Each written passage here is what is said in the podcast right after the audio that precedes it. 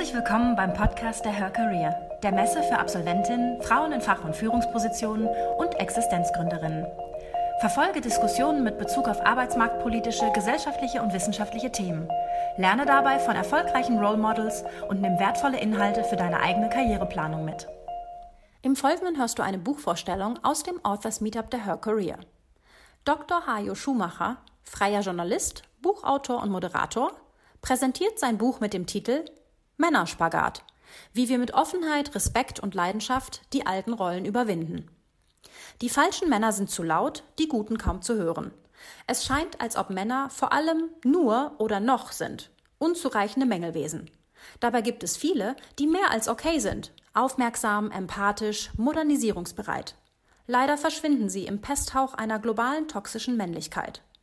In seinem Buch Männerspagat erklärt Bestsellerautor Dr. Hajo Schumacher, woher seltsame männliche Verhaltensweisen stammen, der Heldenfimmel, Einsamkeitskult oder emotionale Verklemmung. Das Frauenportal Edition F lobt, mit seinem Buch will Schumacher versöhnen, statt spalten. Viel Spaß beim Zuhören. Also, willkommen im Authors Meetup oder herzlich wieder willkommen im Authors Meetup. Neben mir sitzt jetzt Hajo Schumacher, Journalist, Moderator, Autor, zehn Jahre beim Spiegel gewesen und 2000 und überlebt. Und überlebt, okay, ist wichtig wahrscheinlich dazu zu sagen. Und vor einem Jahr, also 2018, dieses Buch veröffentlicht, Männerspagat, wie wir mit Offenheit, Respekt und Leidenschaft die alten Rollen überwinden.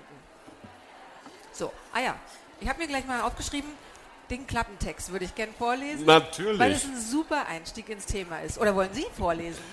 Ich soll meinen eigenen Klappentext Ich weiß Das ist, Ich hat was. Entwürdigendes, okay, mache ich. Das ist ein Kriterium. Weil Klappentext ist so wie Waschzettel. Das, Aber der ist wirklich sehr wer gut. keinen Bock hat, mehr zu lesen, naja, so Klappentext schafft man noch. Ist wirklich sehr gut. Fand ich schon. Okay. Also ein guter Einstieg eben. Also, Mann sein nervt kolossal. Irgendwas, ich habe das Gefühl, wenn ich so spreche, ist es wahnsinnig laut. Ja, vielleicht mal ein bisschen leiser. Wahnsinnig leise. Okay. Ähm, ich- Aber Technik ich- ist ich- jetzt schon weitergezogen. Ja, die Technik Ja, ist schon okay. weitergezogen, ist eine mobile Technik. Gut. Ich bisschen- fummel da mal so ein bisschen dran rum. Kannst du das leiser und lauter machen? Ist das so ja, zu ja. laut? Geht das? So, Zu laut? 1, 1, 1, 1, 1. Jetzt machen wir leiser, leiser, leiser. okay, gut. Probieren wir es so. Die mit den Ohrproblemen setzen sich ja gerne in die letzten Reihe. Ich kenne das, ich kenn das von mir selber. Also nochmal von vorn. Mann sein nervt kolossal. Wir Kerle haben wirklich keinen guten Lauf gerade. Die falschen Männer sind zu laut, die guten kaum zu hören. Sieht fast so aus, als ob Männer vor allem nur oder noch sind. Irgendwie unzureichend, Mängelwesen, Auslaufexemplare. Ich erfahre dauernd, wie ich nicht sein darf. Wie Trump, wie Kollega, wie unsere Väter, wie der Chef, wie früher. Dabei, dabei gibt es ganz viele Männer, die mehr als okay sind. Aufmerksam, empathisch und modernisierungsbereit. Leider verschwinden diese Brüder im Pesthauch einer globalen toxischen Männlichkeit, die sich nicht nur gegen Frauen richtet, sondern gegen alle, die anders ticken. Und es gibt durchaus toxische, Frauen, die diese Kerle noch anfeuern. Der Graben verläuft nicht zwischen Männern und Frauen, sondern zwischen Gut und Böse. Sehr gut. Noch mehr? Also, ja, sind Sie noch nicht durch? Ja, ich bin Gut. jetzt hier beim ja, Absatz. Gerne bis zum Schluss, genau. Okay, vielleicht bin ich heillos romantisch, aber ich wünsche mir ein Gender Camp David. Ich würde gerne Frieden schließen. Erstens mal mit mir, mit den anderen Männern, mit euch Frauen und all den anderen schon unseren Kindern zuliebe. Dieses Buch ist also weder Jammerprosa noch Macho-Gedröhne, sondern eine Freundschaftsanfrage, ein Annäherungsversuch. Sollen wir es nochmal miteinander versuchen, diesmal ernst und aufrichtig? Tatsächlich finde ich, dass dieser Klappentext das Buch sehr gut absteckt oder dieses Thema, was Sie in dem Buch aufmachen, machen, sehr gut absteckt. Und kurz gesagt ist es ja, wir müssen reden. Es ist ein bisschen, wir müssen reden, aber es ist da noch einen Schritt zurück, wie ich an meiner Frau, die natürlich immer meine Testleserin ist, festgestellt habe, bevor wir so über die großen Sachen reden, habe ich das Gefühl, zumindest meine Generation hat erstmal was zu erklären. Weil ich bin 1964 geboren, wir sind der geburtenstärkste Jahrgang, wir sind Ja. 1,3 Millionen. Mein Vater war noch im Zweiten Weltkrieg. Meine Mutter war Gausiegerin in Hauswirtschaft. Also die konnte wahnsinnig schnell Topflappen, Hickel, häkeln und, und, und Hermann Göring war stolz auf sie. Okay. Ähm, die sind dann Anfang der 20er geboren, die waren also Anfang 20, als der Krieg vorbei war und waren dann das deutsche, dieses Wohlstands-Deutschland-Wunder, ähm, Wirtschaftswunder. Und von denen habe ich natürlich, wie das bei Erziehung so üblich ist, was mitgekriegt. Also diesen Sicherheitsfimmel, diesen Versorgerfimmel, dieses Indianer kennen keinen Schmerz, wenn es weh tut, noch drei Meter, dieser ganze, dieser ganze Kämpfer, Kämpferkram und gleichzeitig natürlich auch ein Frauenbild. Mhm. Weil Mutti war zu Hause und machte Schnittchen. Das, das war so. Es gab, ja. es gab keine Waschmaschine zum Beispiel. Wir hatten nicht mal, wir hatten nicht mal ein Auto früher.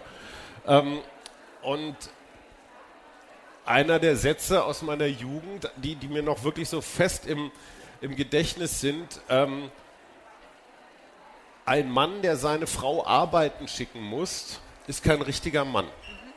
Das haben wir Jungs alleine hingekriegt, dieses Versorgen. Ne? Mutti sollte sich nicht kaputt machen müssen. Das war auch gar nicht böse gemeint. Oder wenn, dann war es so eine Kamouflierung von, wir lassen das Patriarchat mal schön bei uns.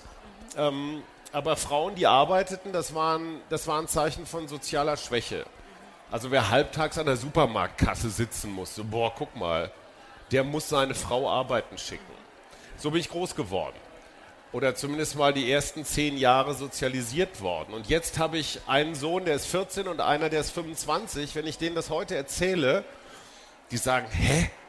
Wovon, wovon redet der alte Mann? Also eine völlig andere ja. Art und Weise mein kleiner Sohn, 14, der kennt nur eine Frau als Kanzlerin.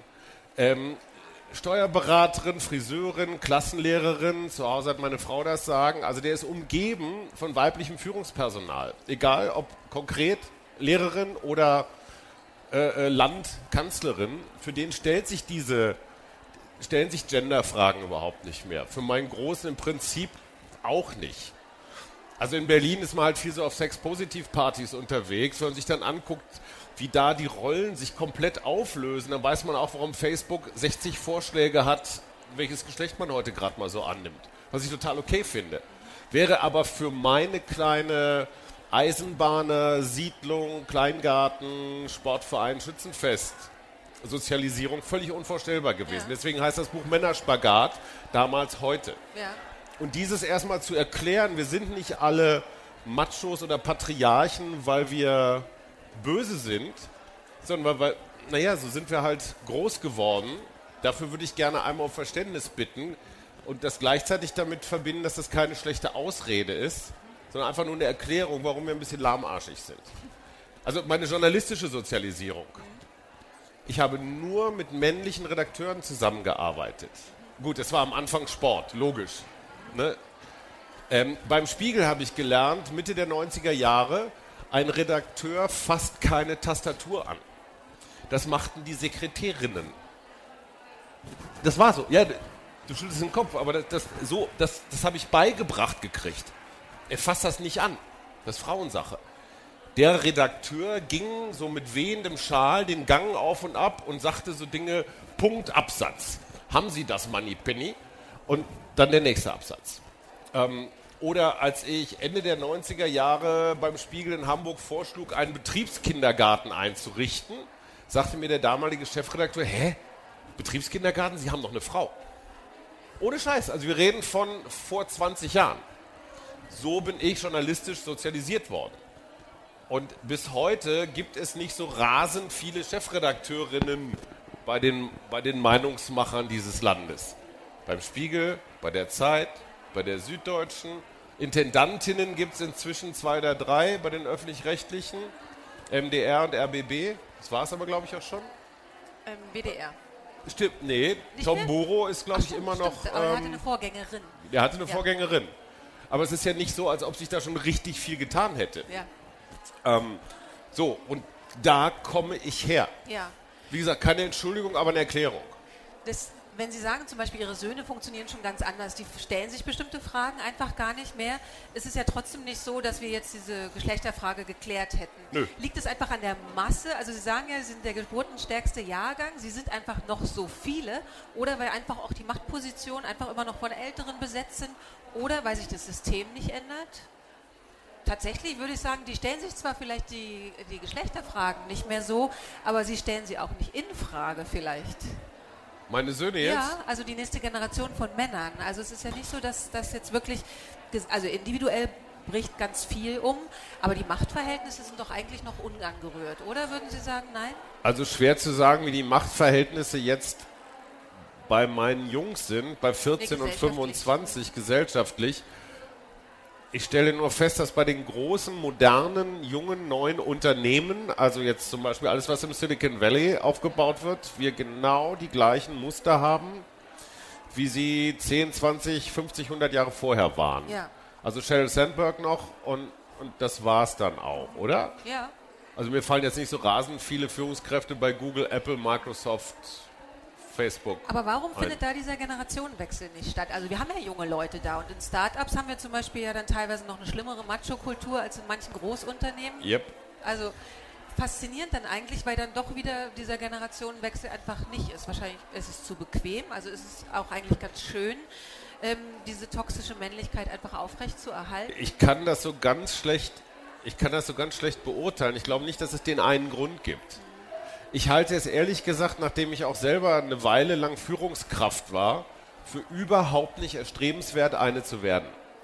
Ja, also ich, ich, ich, ich wundere mich auch immer, dass Frauen unbedingt diesen Scheiß nachmachen wollen. Weil Führungskraft zu sein bedeutet, du arbeitest zu viel, du machst dir nur Feinde, du ruinierst deine Gesundheit, es führt zu charakterlichen Merkwürdigkeiten. Ähm, also warum sollte man das machen? Ähm, ja, weil man dann Macht hat. Ja. Finde ich einen sehr nachvollziehbaren Grund, ja. aber es hat viel mit Selbstaufopferung zu tun.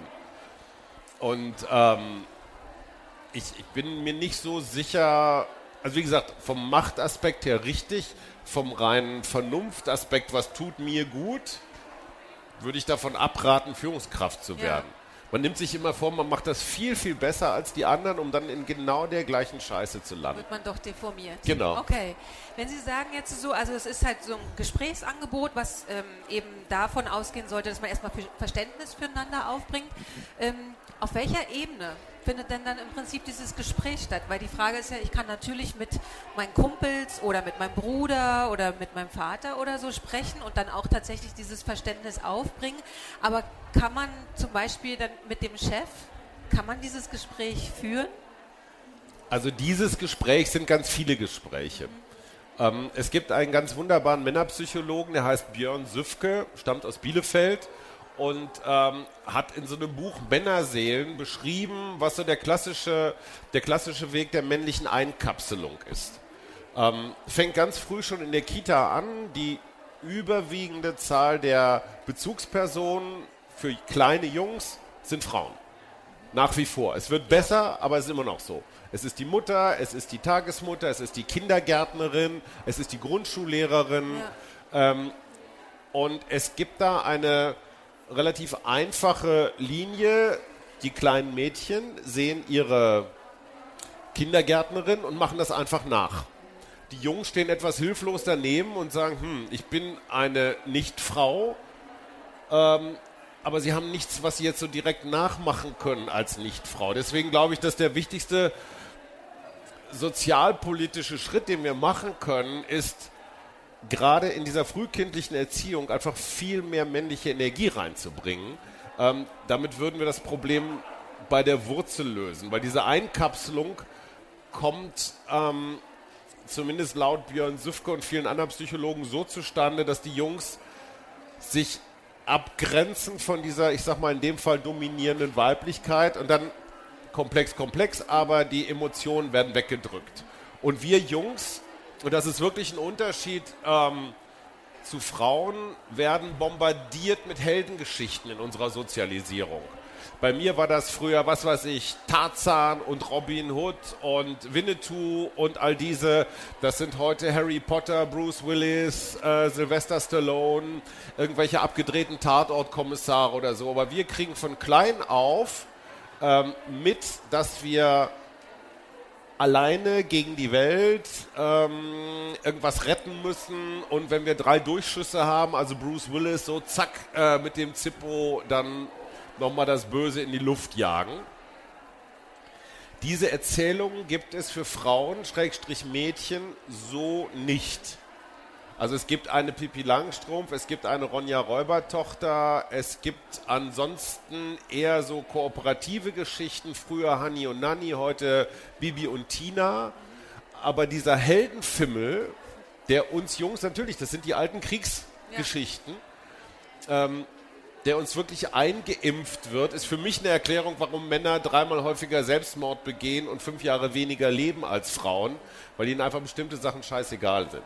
Und wenn es für den Helden nicht, nicht reicht, dann werden wir zumindest Experten für irgendwas. Ja, dann werden wir Experten für Rotwein oder zwei Kreislauf Kaffeemaschinen oder so. Also der Mann als Experte ist ja so, so Held zweiter oder dritter Klasse. Ne? Lass mich mal, Schatz. Gib mir mal die Weinkarte. Ich mach den Router mal wieder so. Ne? Die, äh, die Nummer. Und äh, ich weiß jetzt gar nicht, wie wir darauf gekommen sind. Ich verplaudere mich hier gerade. Was war die Frage? Nicht schlimm. Ähm, ich schiebe einfach Sie nochmal in eine Richtung. Also ja, wir haben ja jetzt eben, dann haben wir so die Erzieherinnen und Erzieher und dieses Fehlen von männlichen Vorbildern, ja. von Alternativen auch einfach. Ja, auch von Alternativen zum einsamen Helden. Genau. Und die ähm, kann ja im Prinzip zwei Auswirkungen haben. Also einmal, dass Männer sich einfach komplett neu erfinden. Also man kann ja auch so sagen, ich habe diese Vorbilder nicht. Ja. Das machen ja viele junge Männer jetzt auch. Ich schaue einfach, was tut mir gut, was aber irre, irre viel Kreativität und dann auch mhm. Kraft und Mut bedeutet. Ja. Oder, was wir auch momentan haben, sind wahnsinnigen Backlash. Genau. Also wir haben ja, wenn man sich zum Beispiel Spitzenpolitiker anguckt, Donald Trump, Erdogan. Guck äh, dir den gesamten Deutschrap an.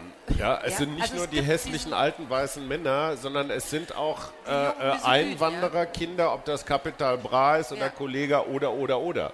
Die verbreiten ein Männlichkeitsbild, das hätten wir uns in den 60ern nicht mal getraut. Ja. Das ist, halt das ist einfach konzentrierte Scheiße. Genau, dass es wirklich krasser ist, ja. als wir, also wir waren schon mal weiter. Und aber wenn man jetzt mal sagt, so das ist die dunkle Seite, wie kriegt man die da raus? Also gerade wenn man sagt eben, also weil sie erklären ja da eben auch sehr viel und ähm, versuchen so eine Brücke zu bauen. Und aber sind die überhaupt noch erreichbar? Weil ich, also meine Überzeugung ist, es entsteht aus so einer Hilflosigkeit, dass sie eben so dieses sehr begrenzte Männerbild pflegen. Also einfach alles ablehnen, was weiblich ist und das ist dann männlich. Dadurch, dass Frauen sich immer mehr erobern, bleibt nicht sehr viel übrig außer Gewalt. Gewalt. Genau. Ne? Ja, das ist, ja. Ähm, aber wie kriegt man ich, die auf die ich helle mache, Seite? Ich mache, das, ich mache das ungern, aber ich muss einfach mal eine Liebeserklärung an Robert Habeck abgeben, weil der für mich einen Typus Politiker repräsentiert, der anders ist oder zumindest noch versucht zu sein. In dem Moment, wo er wirklich was zu sagen hat, mal gucken, wie sich das da entwickelt. Aber bis jetzt auch mit seinem Buch so, wer wir sein könnten, was ein unfassbar sensibles Buch ist für einen Politiker, ähm, geht er zumindest einen sehr spannenden Weg. Ich vermisse die Entsprechung in der Wirtschaft. Ähm, da sind halt dann doch wieder alle so wie früher haben halt jetzt alle Sneaker an, aber sind letztendlich genau die gleichen börsengetriebenen Vollhonks, die man kennt. Ähm, ich tut mir leid, dass ich darauf keine wirklich, keine wirklich schlaue Antwort geben kann. Ich kann nur versuchen, dieses Gespräch, dieses gesellschaftliche Gespräch, was ich einfordere, mit meinen Söhnen, mit meinen Nächsten, auch mit den Frauen zu führen ist total spannend. Im Zuge dieses Buches habe ich meiner Frau natürlich immer wieder was, was vorgelesen. Die sagte, ach, das wusste ich ja gar nicht. Das heißt, wir haben ganz viele Dinge, wir Jungs, aber ihr wahrscheinlich auch, einfach so eingekapselt. Das geht keinem was an. Das ist der Klassiker auf meinen Lesungen ist, ähm, dass es immer um das Thema geht, Gefühle zeigen. Es gibt einen einzigen Ort, wo Männer Gefühle zeigen können, das ist Fußball. Ja? Wo kannst du einen anderen Mann in den Arm nehmen und richtig herzen, ohne sofort als schwul zu gelten? Beim Fußball. Wo kann man weinen, auf die Knie fallen, johlen, brüllen? Beim Fußball. Bei nichts anderem. Versuch das mal im Büro. Ja? Oder, oder, oder zu Hause. Geht so. Ähm, diese, diese emotionale Schmalheit, Gewalt und Wut, ja, und zwar Gewalt von der, dem üblichen Zynismus, Sarkasmus, also verbaler Gewalt bis ja. hin zu körperlicher Gewalt ist ja alles, ist ja alles dabei. dabei. Ähm, das ist extrem schmal. Und wenn ich auf meinen, auf meinen Lesungen zum Beispiel die Frage stelle, wenn ein Mann, liebe Frau, äh, zu Ihnen sagt, mir geht's gerade nicht gut, kannst du mich mal in den Arm nehmen? dann sagen zwei Drittel der anwesenden Frauen, was ist das denn für ein Weichei? Wir wollen einen richtigen Kerl, einen zum Anlehnen, Fels, Eiche, Schulter, the Honk. Ja, das heißt, selbst Frauen folgen diesem komischen Männerbild. Sonst wäre Donald Trump niemals Präsident geworden. Wenn die Frauen sich zumindest mal überwiegend darauf hätten einigen können, dass sie, na gut, Hillary war jetzt keine wirklich überzeugende feministische Alternative, gebe ich zu. Ähm, naja, aber 53 Prozent der weißen Frauen haben so. Donald Trump gewählt. Das so. ist schon sehr bemerkenswert. Schon ja. bemerkenswert, ja. finde ich auch. Ja. Insofern kann, ich, kann man nicht alles bei den Jungs abladen. Ähm, ähm, ähm wenn ich dieses gesellschaftliche Gespräch mit meinen Freunden, mit meinen Söhnen als Journalist immer wieder führe, viel mehr kann ich, kann ich nicht liefern. Ich kann nur hoffen, dass das, äh, dass es sich verbreitert und die anderen auch den Mut, weil es hat viel mit Mut zu tun. Es hat mit Mut zu tun, wie mir geht es gerade nicht gut. Ja. Wie viele Paare zum Beispiel, Ratespiel, gucken, ob du die Stelle gelesen hast, wie viele Paare von 100 reden offen über ihre sexuellen Bedürfnisse? Habe ich nicht im Kopf mehr. Schätzfrage.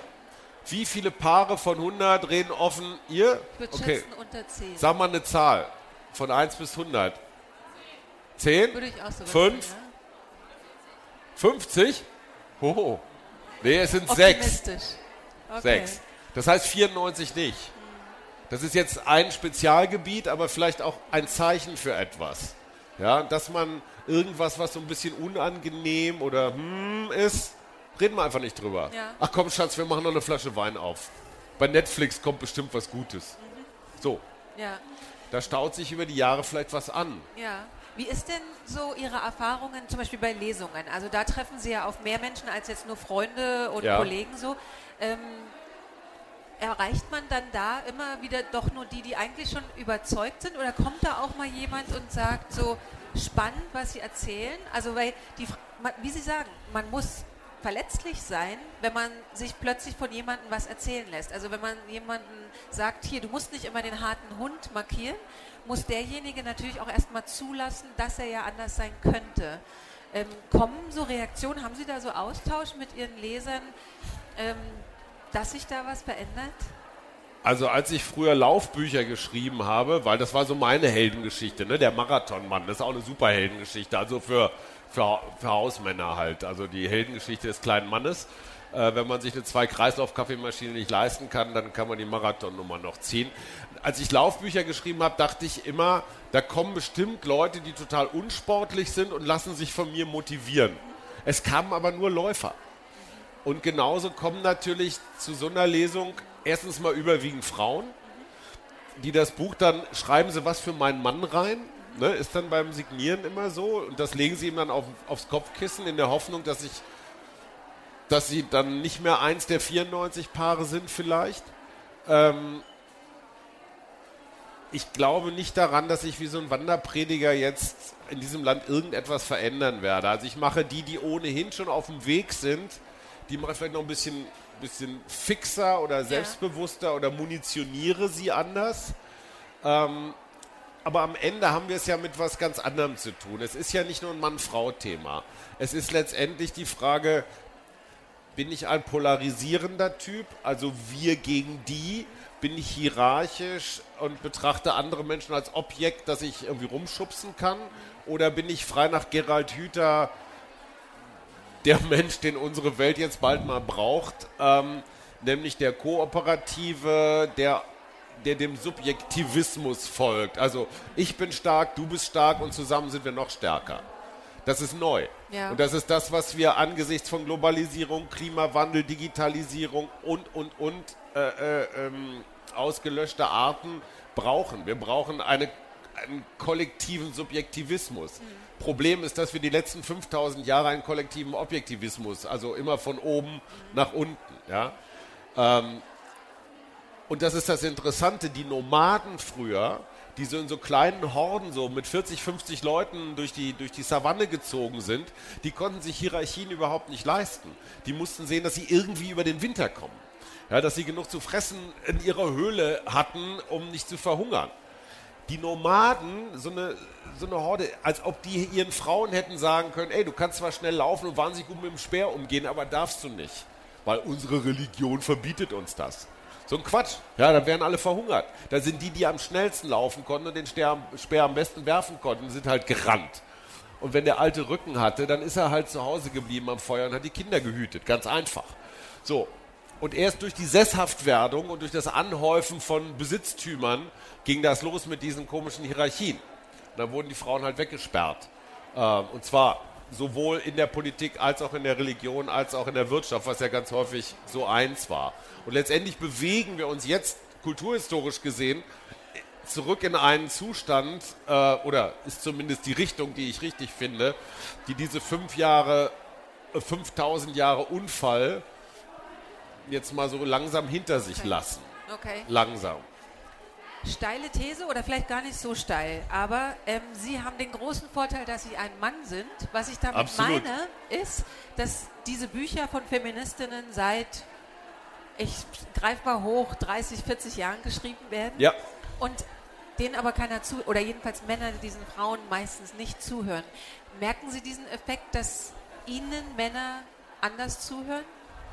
Nee, Nee? ganz ehrlich nicht. Das, das heißt, Nee. da ist die Spaltung auch wieder eher die offenen Männer und die, die sowieso nicht wissen wollen? Ich kann es aus meinem Freundeskreis sagen. Also die drei, von denen ich sagen würde, die sind auf dem Weg. Die sind völlig okay. Also wo auch Partnerschaften so balanciert und fair sind, die sagen Dufte. Haben wir ja noch was gelernt, aber eigentlich haben wir es immer gewusst. Dann gibt es so fünf bis zehn, die so ein bisschen unentschlossen sind, die so gucken, die machen dann so Witze, Die wollen das Also erstmal ausprobieren, ob sich Och, das lohnt, nachzumachen. Jetzt machst du auch rüber zu den Weibern. Ne, so Okay. Seitenwechsler. Ganz schlimm, ne, wenn man im Geschlechterkrieg die Seiten wechselt, um Gottes Willen. Ähm, und dann gibt es den großen Rest, die einfach gar nichts sagen. Okay. Die einfach überhaupt nichts sagen. Und ich merke, sie haben da mal durchgeblättert, aber es ist ihnen peinlich. Es ist ihnen unangenehm, es ist ungewohnt, es verursacht Schmerzen, es. Nee, komm, lass mal. Sind wir ganz gut gefahren die letzten Jahre, oder Schatz? Okay. Was war bei Ihnen persönlich? Also für Sie ist es ja auch ein innerer Wandel gewesen. Also sehr Ja. viel Reflexion, sehr viel überprüfen, wer bin ich, wie will ich leben. Ähm, was war so das Schwerste vielleicht auch? Also so in dem Moment, wo Sie auch Ihr Männlichkeitsbild in Frage gestellt haben?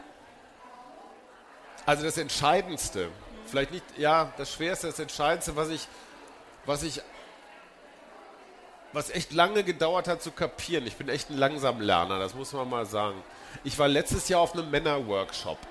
Eine Woche lang in den Wäldern Tschechiens mit 40 anderen Männern. Okay. Und die kamen von allen fünf Kontinenten. Es waren Christen, Buddhisten, Hindus, ähm, Muslime, natürlich Glaubenslose aller Sorten. Der jüngste war 26, der älteste war 72.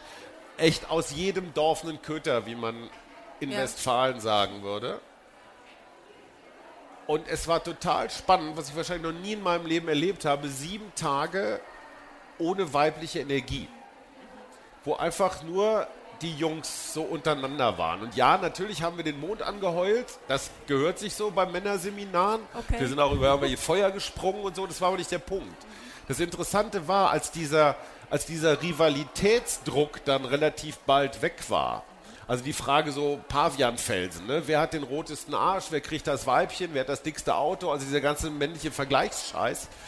Als der weg war, haben wir alle, jeder auf seine Art und für sich adäquat festgestellt, wie entspannend ist das, wenn mein Mitmann nicht mehr mein Rivale ist, sondern mein Bruder. Und in Wirklichkeit haben wir zu 99 Prozent die gleichen Ziele. Ja? Wir, wollen, dass es uns gut geht und unseren Nächsten. Wir wollen keine Angst haben, wir wollen idealerweise noch ein bisschen die Welt retten, ja, aber wir wollen nicht die ganze Zeit Schwänze vergleichen, weil das unfassbar anstrengend ist. Und das war wirklich so ein Moment, der so Und das hat leider 54 Jahre meines Lebens gedauert, bis ich kapiert habe, andere Männer sind keine Bedrohung für mich. Weil ich das immer so gelernt habe. Egal ob beim Sport, in der Redaktion, äh, ähm, wenn es um die Weibchen ging oder so, es, es, es, war immer Wettbewerb. Mal etwas kamoufliert, etwas freundlicher, ja. man, mal brutal. Ähm, und wenn dieses Thema erledigt ist, du Bruder und nicht Feind, dann ordnet sich interessanterweise alles von selbst. Also nur mal angenommen, Donald Trumps Männerbild würde sich in diese Richtung wandeln. Wie würde er dann agieren? Er würde jede Entscheidung genau andersrum treffen, wahrscheinlich. Steile These, aber das ist ja hier der Kann Platz für ja steile mal, Thesen, genau, oder? Würde ich auch sagen. so, ich lade Sie alle ein, Hajo Schumacher mit Fragen zu bombardieren. Wir haben hier ein Mikrofon, das können wir rumgehen lassen. Gibt es gleich spontan eine Frage? Dann. Ach, super, danke. Soll ich? Ja. Darf ich? Ist an? Okay. Ja. Ähm, Sie haben ja gerade oder relativ am Anfang des Ach. Gesprächs näher, okay, äh, darüber geredet, dass Jungs immer diese Heldenrollen bekommen, aber das also ist jetzt für Frauen nicht anders. Männer retten und Frauen werden gerettet. Das ist ja genau das. Die Prinzessin ist im Turm und wartet auf den Prinzen. Lässt das Haar runter. Genau, und da kann nichts machen, weil sie nichts machen darf mhm. oder schläft und wartet, dass sie mhm. wach geküsst wird. Ähm, aber das ist ja dann, also das ist ja beidseitig. Das ist ja für mich eigentlich relativ klar. Nur der Unterschied ist jetzt, dass Frauen sich überlegt haben, aber vielleicht will ich mich selber retten oder ich möchte, vielleicht muss ich gar nicht gerettet werden, vielleicht geht es mir auch gut oder ich kann mhm. selber entscheiden, was ich möchte.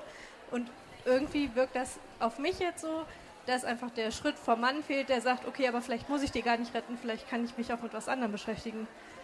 Also die Frau hat verstanden, dass sie würde ich jetzt mal allen Anwesenden hier unterstellen, dass sie nicht die Prinzessin sein muss und nicht gerettet werden muss. Aber vielleicht fehlt vielen Männern noch der Schritt zu sagen, okay, aber vielleicht muss ich die auch gar nicht retten, sondern kann irgendwas anderes mit meinem Leben machen. Ich habe ganz große Probleme, über den Mann und die Frau zu sprechen. Ja. Ich würde mal sagen, in meiner Generation ist das Prinzessin-Dasein, also das gerettet und beschützt und sonst wie was werden, ungefähr genauso eingebettet wie in mir das andere. Ähm, ja, das kann man verändern, gar keine Frage, aber es dauert. Ich finde es extrem mutmachend, dass Hollywood zum Beispiel anfängt, die klassischen Heldengeschichten anders zu erzählen. Ja? Auf einmal gibt es schwarze Frauen, die Superwoman sind und nicht mehr der weiße Mann. Das ist ein Anfang, aber das kommt eben aus dieser Narrativgeschichte heraus. Wir müssen unsere Erzählungen verändern.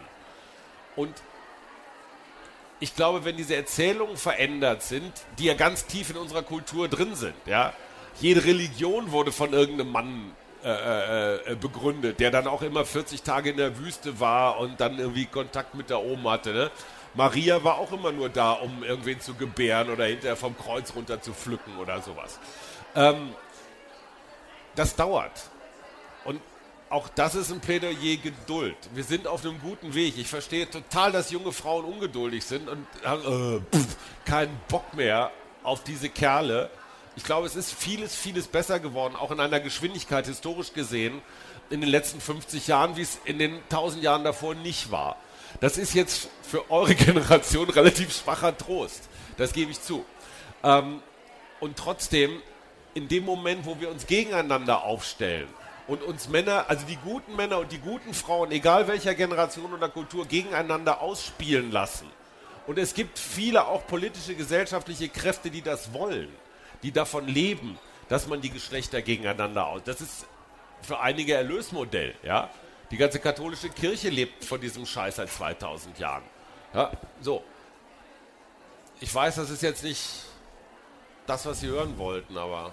Nee, das, also ich glaube, dass ich da vielleicht sehr idealistisch bin und dass ich das auch aus meinem Umfeld anders mitkriege, als es wahrscheinlich in vielen Generationen und im großen Teil der Gesellschaft ist. Also der Vater von meinem Freund wird, nicht, wird 65 jetzt demnächst. Der ist, als mein Freund auf die Welt gekommen ist, zu Hause geblieben und hat den Hausmann gemacht. So, das ist Ungewöhnlich. Das, ja, es war für mich auch ungewöhnlich. Also ich fand das gut, aber gerade in der Generation fand ich das ungewöhnlich. Aber als Sie dann auch gerade gesagt haben, man würde das als Frau ablehnen, wenn der Partner zu einem kommt und sagt, hey, mir geht's nicht so gut, ähm, nimm mich mal in den Arm, war ja. ich ein bisschen entsetzt, dass ich viel Zustimmung hier gesehen habe, weil ich das. Ich, ich kann nur von meinen, Le also nur von meinen ja, Lesungen sprechen. Nein, aber hier haben auch einige genickt und ich fand es ein bisschen merkwürdig, weil ich erwarte ja auch von meinem Partner, dass er sich um mich kümmert. Und das ist ja genau das, es funktioniert ja nur auf Gegenseitigkeit, sowohl in der Gesellschaft, im Allgemeinen, ob das jetzt im Job ist oder halt auch privat. Also sonst kann man ja gar nicht erwarten, dass sich was ändert. Aber, aber würden Sie sagen, dass die Prinzessinnenkrankheit in Ihrer Generation oder in Ihrem erweiterten Freundeskreis völlig ausge, ausgerottet ist? Ähm, ich glaube, dass gerade in meinem Freundeskreis mehr die Einstellung ist, dass wir uns entscheiden dürfen, ob wir arbeiten wollen oder zu Hause bleiben wollen und dass das unser Privileg ist und dass wir uns einen Partner suchen, der uns so unterstützt, wie wir das gerne möchten oder der das genauso möchte. Und dass das was ist, was sicherlich viele Frauengenerationen vor uns für uns erreicht haben und dass es nicht schlimm ist, ob man jetzt zu Hause sein möchte und dass man sich auch mal retten lassen kann, aber dass man genauso gut auch retten kann. Ja, statistisch ist es tatsächlich relativ deprimierend, weil ähm, es gibt so Einkommensstudien zum Beispiel und 60 Prozent der verheirateten Frauen haben kein eigenes Einkommen. Macht mich völlig fertig, diese Zahl. Mhm. Und das ist halt schon, also da schlucke ich auch immer sehr. Also auf beiden Seiten hat man diese Kämpfe. Aber tatsächlich, also was ich sehe, Männer haben halt mehr zu verlieren, sich diesen neuen Rollen zu öffnen und Klar. Frauen haben zu gewinnen. Deswegen ist es viel attraktiver, diese Kämpfe zu führen. Ne? Also für Männer ist es halt, also auch wenn sehr wenige Männer im Patriarchat wirklich gewinnen, aber die Angst ist da zu verlieren, wenn man sich eben diesen Regeln nicht mehr unterordnet, oder? Aber also verlieren finde ich schwer zu sagen, weil das ja eigentlich nur sagt, dass die weiblichen Attribute, die man so klassisch zubekommen, ja. beschrieben bekommen würde, wenn man sich ändert. Genau, gesellschaftlich sieht, abgewertet. Wäre dann ja auch, ja, ja wäre voll. dann ja abgewertet. Voll. Also, ja. Ist aber die gesellschaftliche Erzählung ist tatsächlich wollen. ja so, ne? Leider ja. immer noch, ja. Müssen aber, wir ändern. Ja, genau. Deswegen sollte man das einfach nicht benutzen. Ja. So, gibt es denn gleich noch mehr Fragen? Okay, können wir es einmal rüberwandern? Ja, Achso, dann erst hier, dann da, so. einmal genau. hier so, einmal, genau. einmal lang. Ja. ja, einmal zum Thema ähm, Geduld haben. Also ich bin bei diesen psychologischen Sachen mit, ne, man muss irgendwie lernen, die Gefühle zuzulassen und so weiter. In diesem ganzen privaten Raum finde ich die Geduld großartig. Ähm, aber wir sprechen ja auch von anderen Dingen. Also Sie selber haben vorhin dann gesagt, okay, warum wollen wir jetzt diesen Scheiß mit den Führungskräften und Jobs und so weiter? Dann kam dann Gott sei Dank noch das Wort Macht. Ähm, ich habe manchmal so ein bisschen das Gefühl, auch in meinem privaten Umfeld, dass man dann, wenn man sogar mit Jungs ne, irgendwie redet, die sagen, ey, ich bin jetzt auch auf eurer Seite und ich habe doch die Seite gewechselt, ähm, dass dann so ein bisschen das Bewusstsein verloren geht, dass trotzdem noch Privilegien da sind. Also gerade ja. in diesem Machtding und dann immer dieses, jetzt ist aber mal genug. Ich, ich spreche doch jetzt schon so ein bisschen über meine Gefühle. Ähm, ja, und dass man, also manchmal habe ich dann in meiner Generation noch Erklärungsnöte, ne? wieso man jetzt in meinem Alter immer noch Feministin ist und nicht endlich mal aufhört mit dem Scheiß. So, ähm, ja, und da habe ich manchmal so ein bisschen, also was ist jetzt der Fokus? Ich finde, das muss man halt auch voneinander trennen. Was ist wirklich privat, ne? Ähm, Beziehung und solche Sachen. Und Wirtschaft und Politik ist mal was anderes. Und manchmal neigt man dann dazu, okay, ich rede jetzt ein bisschen über meine Gefühle und frag dich auch, nehme ich in den Arm und dann ist doch jetzt alles in Ordnung. Nee. Ne? Ich, also das ist manchmal so ein bisschen schwierig dann, ja. weil wir diese Feindbilder nicht mehr haben. Ja. Es gibt jetzt so viele junge, tolle Jungs, aber die halt trotzdem noch den Privilegien ja zum Teil doof, sitzen. Die sind ja auch ganz schlau. Ne? Also ein bisschen über Gefühle quatschen und dann, dann ist die Sache geritzt. Ja, genau, ist, ist auch bequem. Ja. Auch, auch, nicht, ne? Also Patriarchat 4.0. Also ne? würde ich nicht ganz unterschätzen.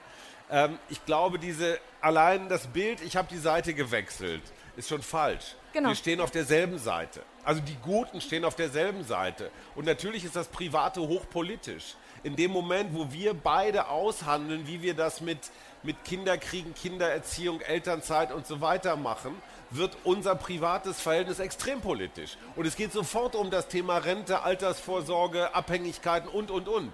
Und da ist mit ein bisschen Gefühle zeigen eben nicht getan, sondern es ist damit getan, dass wir sagen, pass auf, auch nicht der, der mehr verdient, geht mehr arbeiten. So war es bei uns, ja.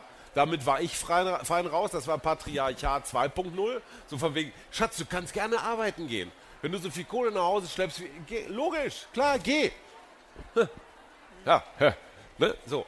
Ähm, insofern raus aus dieser Schützengraben-Mentalität, auch wenn sie mit Zuckerguss irgendwie über, überzogen ist. Ähm, So, privat ist politisch. Was war noch?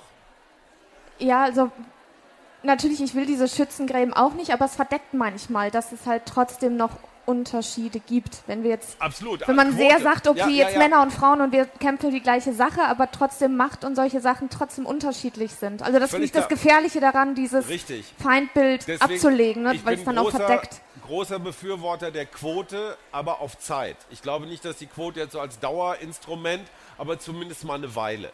Ja, und ich habe auch nicht das Gefühl, dass die deutsche Wirtschaft deswegen schwächelt, weil wir jetzt irgendwelche Aufsichtsratquoten haben oder sowas. Es ist ja so, sowohl in den Parlamenten, ich glaube im Bundestag, in Brandenburg und, und, und, sinkt die Zahl der Abgeordneten schon wieder. Äh, in den ganzen DAX-Vorständen hat man, wenn überhaupt, dann auch nur so bei Compliance und, und Personal und so äh, irgendwelche Frauen, also bei den eher softeren Geschichten. Wo ist denn eine Finanzvorständin? Also da, wo ist man, oder eine Innovationsvorständin? So richtig viel hat man da nicht. Insofern, ja, da kann die Politik durchaus noch was erreichen. Nur zu. Ich würde jetzt Da, da bin ich übrigens sehr enttäuscht von unserer Bundeskanzlerin, von der ich sonst eine ganze Menge halte. Ähm, aber als nicht, also sie hat sich ja quasi als Nicht-Feministin 13 Jahre lang äh, äh, so dargestellt. Okay, ja, das mit Ursula von der Leyen jetzt so Europa und Annegret Kramp-Karrenbauer, so was ihr eigenes Machtsicherungsumfeld angeht, schon. Aber was äh, äh, die gesamtgesellschaftliche Entwicklung angeht, fand ich das jetzt nicht so eine dolle Performance von ihr. Ich weiß nicht, wie das hier im Schwesternkreis so gesehen wird. Einmal sind- rüber. leider, also technisch sind wir jetzt schon durch mit unseren 40 Minuten. Oh, ich würde aber gern noch wirklich, machen wir eine Minute hier, eine Minute da. Klar. Und dann ähm, zwacken heißt- wir ein kleines bisschen was von der Pause ab, weil es gab ja noch zwei Fragen hier. Äh, genau, meine Frage war eigentlich, ob Sie Ihre Kinder so per Wechselmodell erzogen haben, also fair aufgeteilt? Die Erziehung oder fair- zu Hause bleiben oder genau. Äh, jein. Beim ersten nicht. Also der Große ist jetzt 25. Und einer der Auslöser, das ist allerdings schon eine Weile her, war eine, eine fundamentale Ehekrise nach ungefähr so, so auf der halben Strecke. Also wir haben jetzt 26 Jahre. Ähm, ja, das muss so vor gut zehn Jahren gewesen sein, dass wir festgestellt haben, scheiße, es geht so nicht weiter. Ich hatte keine Lust mehr, der Ernährer zu sein, also dieses, dieses Versorgermodell. Und meine Frau hatte die Schnauze bis oben hin voll. Äh, Mittelohrentzündung, Spielplatzverblödung, Elternabende und genau diesen Scheiß. Und da haben wir gesagt, trennen wir uns jetzt oder ändern wir was? Das war tatsächlich so die Frage. Und eine befreundete Psychologin hat gesagt, pass auf, jeder ein weißes Blatt Papier auf den Tisch und du schreibst drauf, was du, wenn es, wenn es keine Verpflichtung, keine Verantwortung, keine Geldsorgen, sonst nichts gäbe, was würdest du jetzt mit deinem Leben anfangen? Ja, also jetzt nicht so Kreuzfahrt, Weltreise und so Scheiß, sondern ne, auch ein bisschen Sinn durfte dabei sein. Meine Frau hat gesagt, ich will noch mal studieren. Und ich habe gesagt, ich sag's ehrlich, ach du Scheiße, Kunstgeschichte, irgendwas so ne, mit Asien, nee, Psychologie. An der Humboldt. Numerus Clausus 1,0. 34 Wartesemester haben geholfen. Ähm, ja, Bachelor, Master in fünfeinhalb Jahren. Hat sie durchgezogen.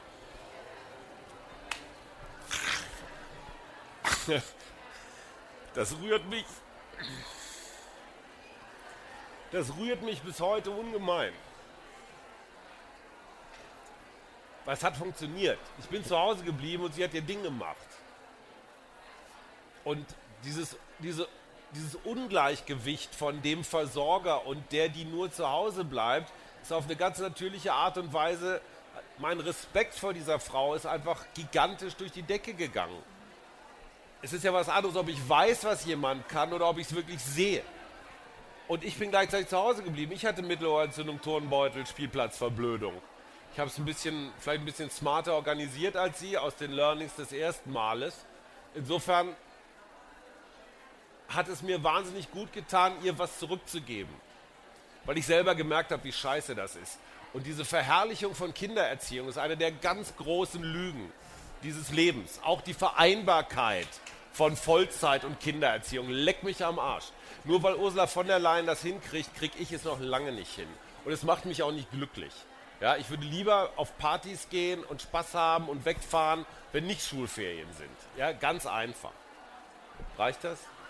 Ja. Okay, okay. dann machen wir ganz kurz noch die letzte Frage da hinten. Ich würde gern mal aus dieser persönlichen Beziehungsebene weggehen in Organisationen und Branchen. Wenn jetzt eine Branche von sich selber merkt, dass sie ein Problem hat und auch innerhalb der Organisation oder innerhalb verschiedener Unternehmen sich Leute auf den Weg machen, Frauen auf den Weg machen, was zu verändern, was empfehlen Sie denn, wie man die Männer in diesen Prozess mit einbindet? So als erste Schritte, ganz plump. Und nicht sagen, wir machen jetzt ein Frauennetzwerk und dann sagen erstmal alle, macht mal, finden wir super. Genau, Ja, seid ihr aus dem Weg. Ähm, sondern wirklich konkret. Also was würden Sie denn empfehlen? Wie kann man denn die Männer in so einen Prozess mit einbinden? Ich kann so ganz schwer auf so eine sehr unkonkrete Frage eine konkrete Antwort geben. Sagen, können Sie das ein bisschen präzisieren? Ja, tatsächlich. 500 ähm, Mitarbeiterunternehmen Ja. und da gibt es ein Frauennetzwerk von 20 Leuten Ja. und die Frauen finden es toll, werden von allen, wird vom obersten Vorstand, wird alles für gut beheißen, aber jetzt ist die Frage, wie machen wir weiter und was sind so die ersten Schritte? Und es ist ja, man kann sich ja nicht zu 20 immer in einen Raum sperren und kann sich die Welt toll reden und auch die Veränderung herreden, sondern mit wem spricht man, wann bindet man die Männer ein und, und, und redet über so eine Sachen wie heute hier? Wie, wie anders wir einfach sind und auf welchen Ebenen wir uns vielleicht anders begegnen sollten in Zukunft. Oder nicht sollten, es ist ja kein Soll, sondern es, es soll einfach eine Also in einer, Annäherung sein. in einer idealen Welt bräuchten wir keinen Feminismus mehr, weil der Feminismus letztendlich auf seine Selbstabschaffung hinarbeitet. Frauennetzwerk vorübergehend ist super. So, wir, genau. Sind, das ist genau So, alles schon geklärt, aber jetzt ist genau der Fall, wie binden wir die Männer ein. Themen. Themen, Themen, Themen. Ich glaube, durch diese Polarisierung Mann-Frau kommt man irgendwann nicht mehr weiter. Das geht wirklich über Themen. Zum Beispiel, pass auf Männer, wir möchten mit euch, beratet uns, wie kriegen wir mit euren miesen Tricks eine Frau in Vorstand. Ja? Also eine Karriereberatung von Männern für Frauen. Pass auf Mädel, ich zeige dir jetzt mal, wie das geht. Ne? So richtig so, so Gerhard Schröder mäßig. Also so vom Sound her. Und zwar ganz offen darüber sprechen und zu sagen, hey, wir wollen da oben hin. Helft uns mal. Und ich glaube, wir haben nach wie vor noch viel zu viele Tabuthemen, über die Männer unter sich reden und Frauen unter sich reden, aber beide nicht miteinander. Zum Beispiel Karriere. Und man will sich ja immer dieses Quotenweiberei-Dings nicht vorwerfen lassen, übrigens auch zu Recht. Ähm, also, Karriere, Karriere-Workshop, Aber es ist ja nicht nur Karriere, das ist ein Teil davon. Es Ja, ist dann ja auch sagen- ich sag ja Akzeptanz in Themen. Meetings und Sagen Sie äh, ein anderes welche- Thema, Meetingkultur, wunderbar.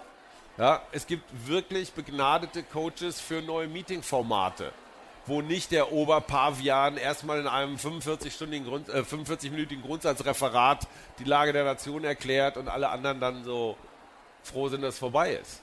Ja, vorschlagen, machen, also Meetings zum Beispiel ändern. Dazu gibt es reihenweise YouTube, TEDx, Bücher, sonst wie was Sachen.